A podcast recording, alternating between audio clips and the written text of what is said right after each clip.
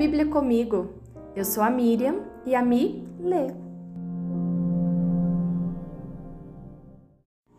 Lucas 16 Jesus contou a seguinte história a seus discípulos. Um homem rico tinha um administrador que cuidava de seus negócios. Certo dia, foram-lhe contar que esse administrador estava desperdiçando seu dinheiro. Então mandou chamá-lo e disse: O que é isso que ouço a seu respeito? Preste contas de minha administração, pois não pode mais permanecer nesse cargo. O administrador pensou consigo: e agora? Meu patrão vai me demitir, não tenho força para trabalhar no campo e sou orgulhoso demais para mendigar. Já sei como garantir que as pessoas me recebam em suas casas quando eu for despedido. Então, ele convocou todos que deviam dinheiro a seu patrão. Perguntou ao primeiro: Quanto você deve a meu patrão? O homem respondeu: Devo cem tonéis de azeite. Então o administrador lhe disse: Pegue depressa sua conta e mude-a para cinquenta tonéis. E quando você e quanto você deve a meu patrão? perguntou ao segundo. Devo cem cestos grandes de trigo, respondeu ele. E o administrador disse: Tome sua conta e mude-a para oitenta cestos. O patrão elogiou o administrador desonesto por sua astúcia. E é verdade que os filhos deste mundo são mais astutos ao lidar com o mundo ao redor que os filhos da luz. Esta é a lição. Usem a riqueza deste mundo para fazer amigos. Assim, quando suas posses se extinguirem, eles os receberão num lar eterno. Se forem fiéis nas pequenas coisas, também o serão nas grandes. Mas se forem desonestos nas pequenas coisas, também o serão nas maiores.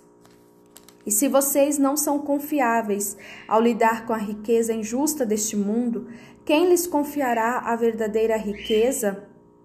E se não são fiéis com os bens dos outros, porque alguém lhes confiaria o que é de vocês?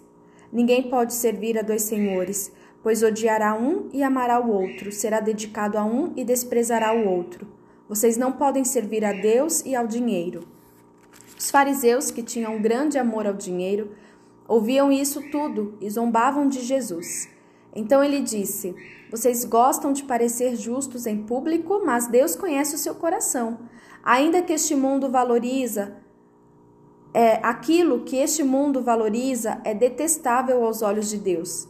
Até a chegada de João, a lei de Moisés e a mensagem dos profetas eram seus guias. Agora, porém, as boas novas do reino de Deus estão sendo anunciadas e todos estão ansiosos para entrar. É mais fácil o céu e a terra desaparecerem que ser anulado até o menor traço da lei de Deus. Assim, o homem que se divorcia de sua esposa e se casa com uma outra mulher comete adultério. E o homem que se casa com uma mulher divorciada também comete adultério. Jesus disse: Havia um homem rico que se vestia de púrpura e linho fino e vivia sempre cercado de luxos. À sua porta ficava um mendigo coberto de feridas chamado Lázaro. Ele ansiava comer o que caía da mesa do homem rico e os cachorros vinham lamber suas feridas abertas. Por fim, o mendigo morreu e os anjos o levaram para junto de Abraão. O rico também morreu e foi sepultado, e foi para o lugar dos mortos. Ali, em tormento, ele viu Abraão de longe, com Lázaro ao seu lado. O rico gritou: Pai Abraão, tenha compaixão de mim. Mande Lázaro aqui para que molhe a ponta do dedo em água e refresque minha língua. Estou em agonia nestas chamas. Abraão, porém, respondeu: Filho, Lembre-se de que durante a vida você teve tudo o que queria e Lázaro não teve coisa alguma. Agora, ele está aqui sendo consolado e você está em agonia. Além do mais, há entre nós um grande abismo.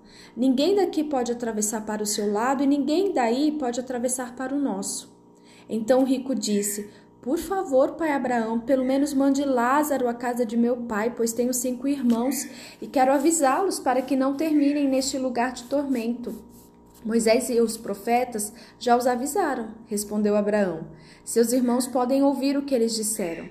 Então rico disse: Não, pai Abraão, mas se alguém dentre os mortos lhes fosse enviado, eles se arrependeriam.